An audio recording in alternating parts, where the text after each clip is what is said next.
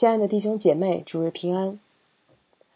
最近这段时间，我想各个教会呃的讲道当中都在提到徐州事件，还有俄乌的战争。那这两件事情深刻的、强烈的撞击着我们的内心，因为他们关乎我们自己的生存状态。或许因为性别的差异，我们对锁链感到愤怒的程度不同。又或许因为地理上的距离、立场的不一致，我们对炮火的理解和反应也不尽相同。但是，尽管这些事情是发生在他人的身上，但是他们毕竟还是在撞击着我们的心，因为在锁链和炮火面前，人的生命显得何等的脆弱、渺小，甚至无能为力。而我们这些。信仰上帝的基督徒也不例外。这个时候，我们照着内心最朴素、最善良的愿望去祷告，似乎也无济于事。因此，这个时候我们会很困惑：身为上帝的儿女，我们究竟能做什么呢？我们又能带给这个时代什么呢？当我们宣称我们相信的是一位全能的大能的上帝，但是我们。似乎什么也做不了的时候，我们会深深的感到无力。那带着这样的问题，让我们一起回到两千多年前圣灵刚刚降临的那个时代，来看圣灵如何彰显他的能力和作为。在今天的这段经文中，圣灵借着使徒彼得的手，行了一件明显的神迹，就是在圣殿门口医好了一个生来瘸腿的人。上周，小白牧师为我们讲述了三千个刚刚受洗归主的门徒，在圣灵的引导下开始过的教会生活，是荣耀的，是喜乐的，也是令人敬畏的。其中四十三节说，使徒又行了许多奇事神迹。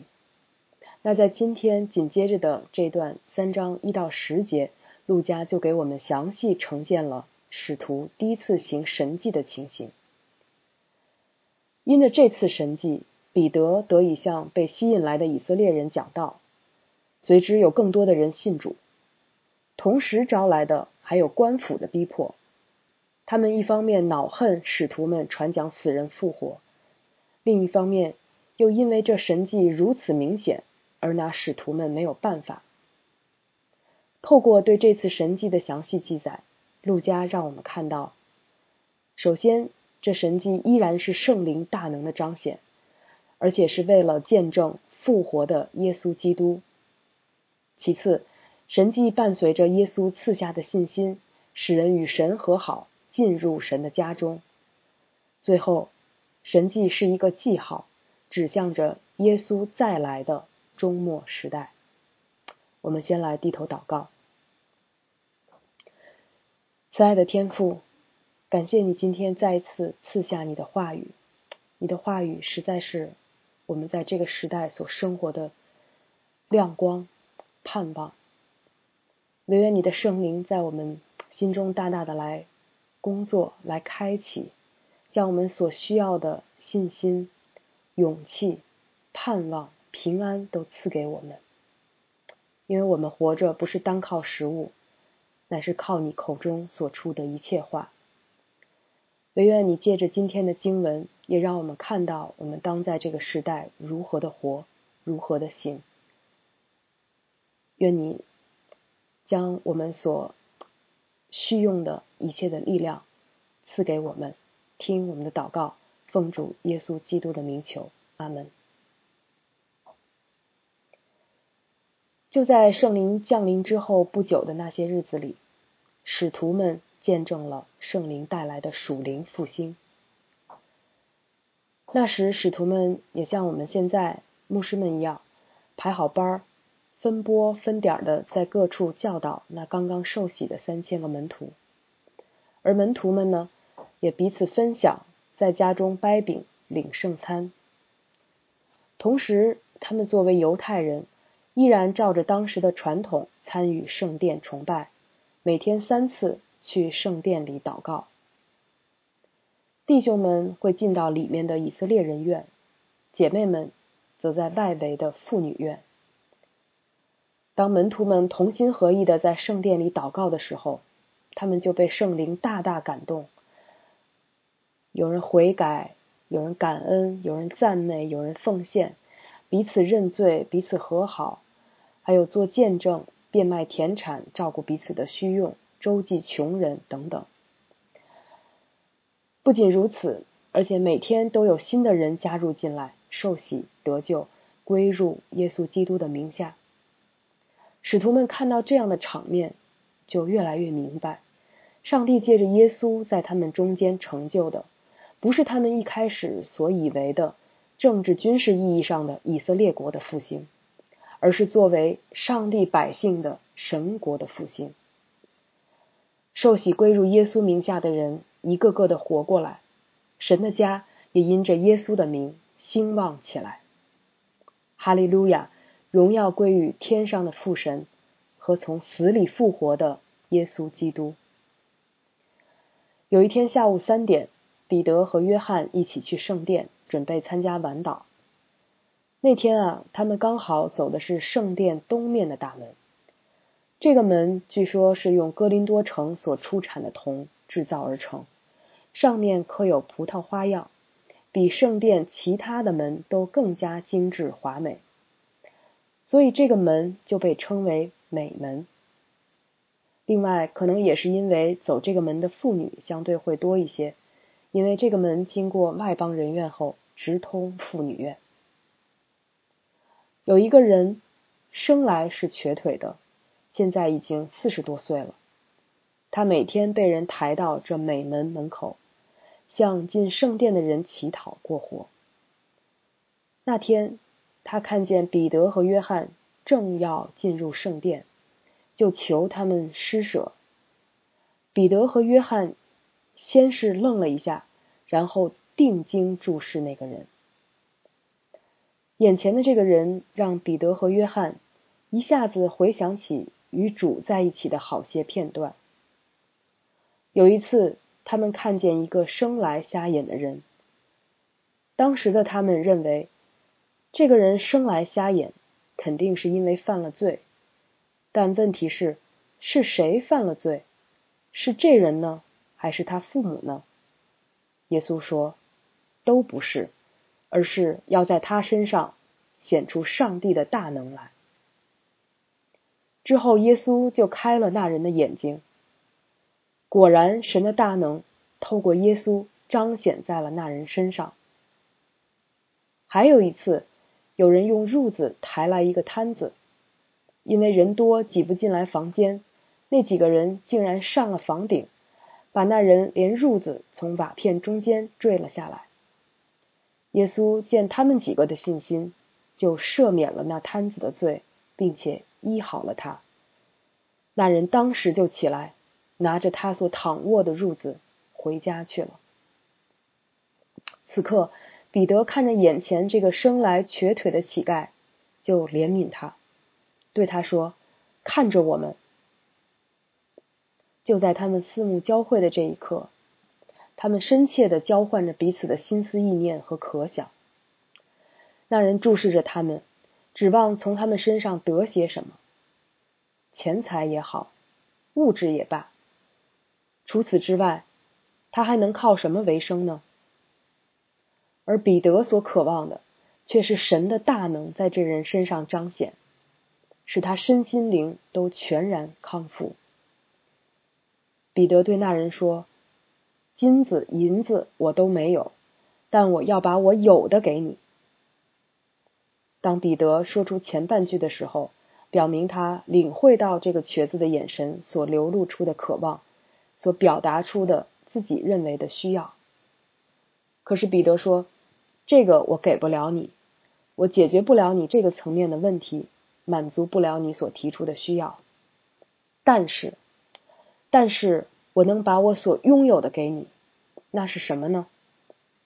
彼得接着说：“奉拿撒勒人耶稣基督的名，起来行走吧。”彼得说：“金子银子我给不了，但是我能，我所能给你的最好的，是耶稣基督的名，就是耶稣他自己。当彼得说这后半句的时候，我想他心中满怀着对复活之主的信心，对眼前这个生命的怜悯，对圣灵大能的仰望。他知道他所有的是神的应许、神的恩典、神的生命。于是，彼得拉着瘸子的右手扶他起来，那人的脚和踝骨立刻就痊愈，变得强健有力。他一跃身站稳了，就走起来。他边走边跳，边赞美上帝，跟他们一起走进圣殿。这可是比冬奥运动健儿完成了高难度动作更让人激动的时刻。一个四十多年来一直瘸腿的人，第一次体会双脚踩在地上是什么感觉，第一次走路，第一次跳起来，也是有生以来第一次走进了圣殿。原来这个人想要的只是金钱或物质，身体康复那是完全超出他想象的事情。但是彼得升华转化了他的需要，给他的超过他所求所想。他不断的向上帝发出赞美，只因为他终于像一个正常人一样能走能跳。人们都看见他走路，也听见他赞美神。当他们认出他就是那个常在美门外乞讨的瘸子时，都惊讶的不得了。他们当中有些年长的人可能是看着他长大，有些人可能从记事起就知道有这么个瘸子一直坐在圣殿门口。不管怎么样，在他们的印象当中，这个人一直都是在圣殿外面的，他不属于他们当中的一份子。可是今天他进到圣殿里来了。从这个人不停的赞美神，我们可以知道。他不仅身体上的疾患得到了医治，他的心灵也得到了释放和拯救。上帝不仅医治他的身体，同时也赐下那使他生命改变的得救的信心，都是因着耶稣基督的名。因为若不借着耶稣，没有人能到父那里去。就在耶和华所定的这个日子。这人不仅因为身体康复得以进入圣殿，更因着灵魂得救而被迎进神的家中。每当我们在圣经中读到神迹相关的故事时，心里可能会涌起一些复杂的感情。神迹的存在给了我们一个对于超自然可能性的希望，而我们作为神的百姓、神的儿女。自然而然也就希望神迹会发生在我们身上，或者发生在我们身边。可是放眼看去，神迹发生的也太少了吧？哪怕是在我们觉得特别应该发生的地方或事情上，看看徐州、乌克兰，看看我们身边正在受病痛折磨的弟兄姐妹，再看看我们自己。显然，神迹不是我们所能指望上、指望得上的。到底我们应该怎样看待神迹呢？当施洗约翰被关在西律王的监狱里时，有那么一刻，他也怀疑耶稣的身份，他到底是不是弥赛亚？于是就打发两个人去问。耶稣回答说。你们去，把所看见、所听见的事告诉约翰，就是瞎子看见，瘸子行走，长大麻风的捷径，聋子听见，死人复活，穷人有福音传给他们。凡不因我跌倒的，就有福了。耶稣所讲的这些事，正是对先知以赛亚预言的应验。那时，瞎子的眼必睁开，聋子的耳必开通；那时，瘸子必跳跃向路，哑巴的舌头必能歌唱，在旷野必有水发出，在沙漠必有河涌流。这是先知预言百姓被救赎时的场景。耶稣以此来提醒施洗约翰他自己的身份。可是，外面虽然发生了这么多惊天动地的大事，施洗约翰的处境却没有改变。没过多久，他就被西西律给处死了。这说明，耶稣所行的那些神迹。是让人得以瞥见那将来被完全救赎的荣耀和品尝将来的喜乐，但却不是要在今生就以超自然的方式解决所有的问题。这一点我们可以透过耶稣在旷野受试探看得更清楚。如果说我们身为神的儿女，会纠结纠结于面对这个罪恶时，面对这个罪恶世界时，自己的无能为力与软弱，耶稣身为神的独生爱子，难道没有权利使受造物为他所用？没有权利享受被保护的特权？没有权利接受原本就属于他的万有，在他面前俯伏下拜吗？撒旦为了试探他，两次对耶稣说。你若是神的儿子，其实这不就是后来身边所有人不断试探他，甚至逼他做的吗？但是耶稣抵挡住了为自己谋利、谋好处的诱惑，相反，他选择完全与受造的人认同，最大程度的活在倒空自己，好全然的仰赖天赋而活。他将自己交在天父的手中，全然的信靠他，并且顺服他的旨意。而天父的旨意是，要让他的儿子耶稣将我们从罪的权势下拯救出来。为此，耶稣是要让人知道他是上帝差来的救主弥赛亚，但他要完成的最大的任务，是为我们的罪钉死在十字架上，承担刑罚。不错，耶稣开瞎子的眼睛，使瘸子行走，这些都是神迹。然而，最大的神迹是耶稣身为神的儿子，却为我们这些罪人死，好让我们可以永远活着。如果我们认识不到这一点，所有的神迹都毫无意义。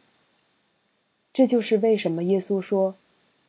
约拿怎样为尼尼微人成了神迹，人子也要照样为这世代的人成了神迹。也正是在这个点上，彼得坦然的对那个生来瘸腿的人说：“金子银子我都没有，但是我要给你耶稣基督的名，我要把耶稣基督给你。”我们也可以坦然的对所有处在苦难里的人。被囚禁和捆锁的人说：“给你耶稣基督的名，因为除他以外，别无拯救。因为在天下人间没有赐下别的名，我们可以靠着得救。”阿门。最后，让我们来总结一下耶稣和使徒们施行神迹的意义。首先，神迹是对神创造的恢复。当这世界真正的君王耶稣基督来到这个世界上，他所做的是将起初的美好和秩序恢复过来，将生命重新赋予按他形象所造的人。不管是瞎子得看见，瘸子得行走，还是被掳的得释放，都是对于生命尊尊严的恢复。其次，神迹见证的是生命的主。复活的主，宇宙的大君王耶稣基督，只有他拥有对于生命的权柄，还有对人的慈爱与怜悯。第三，神迹可能伴随，但是不保证得救的信心。耶稣在世的时候责备说：“这世代是一个邪恶的世代，因为人们求看神迹，却没有悔改的心。难怪早期的东方教父纳西昂的格里高里曾说：‘叫死人复活，比叫活人认罪悔改要容易多了。’因此，比求神迹更重要的是。”求让我们能悔改、顺服，以至于生命改变的信心。在锁链和炮火的年代，上帝向我们要的依然是信心。若没有这样的信心，即便我们身体暂时得了医治，环境暂时发生了改变，我们依然与救恩无份，与神的家无份。最后，神迹是一个记号，指向耶稣基督再来，神的儿女与一切受造之物全然得赎、得荣耀的时候，那将是万物复兴的时刻，不单是以色列，乃是普天之下历世历代神儿女生命和自由得到全然恢复的时刻。为了那一刻。使徒保罗说：“我想现在的苦楚，若比起将来要显于我们的荣耀，就不足介意了。”是的，纵然我们今天在世上要经历许多的痛苦、忧伤，甚至绝望，然而靠着爱我们的主，在这一切的事上已经得胜有余了。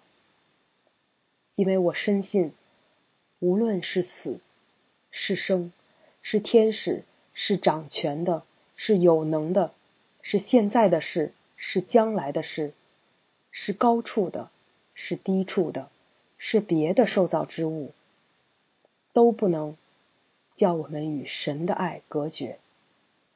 这爱是在我们的主基督耶稣里的。愿我们每个人永不失去这最宝贵的名——耶稣基督，也把这名带给一切忧伤困苦的人。阿门。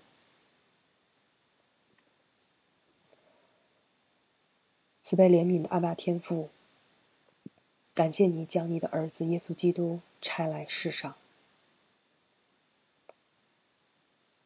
因他替我们死，我们得以活，并且永远活着。因他为我们所成就的这极重无比的救恩，我们得以在今天不管怎样动荡的这样的时代，依然有盼望，因为我们知道明天在神谁的手中。阿巴父啊，愿你再次将那信心赐给我们，将那悔改顺服的信心赐给我们。这信心起初在我们接受耶稣基督做我们救主时已经领受了，那是最大的神迹。因这样的神迹，我们得以。归入到你的家中。今天唯愿你再次来更新我们的信心。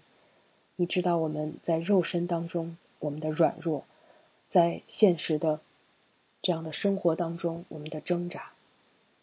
因此恳求你再次将耶稣基督那复活的能力放在我们里面，使我们因他得生命的力量，得生命的盼望。也愿你，也愿你的爱激励我们，向那些忧伤困苦的人去传讲耶稣基督的名，将那宝贵的福音带给更多的人。听孩子们的祷告，奉主耶稣基督的名求，阿门。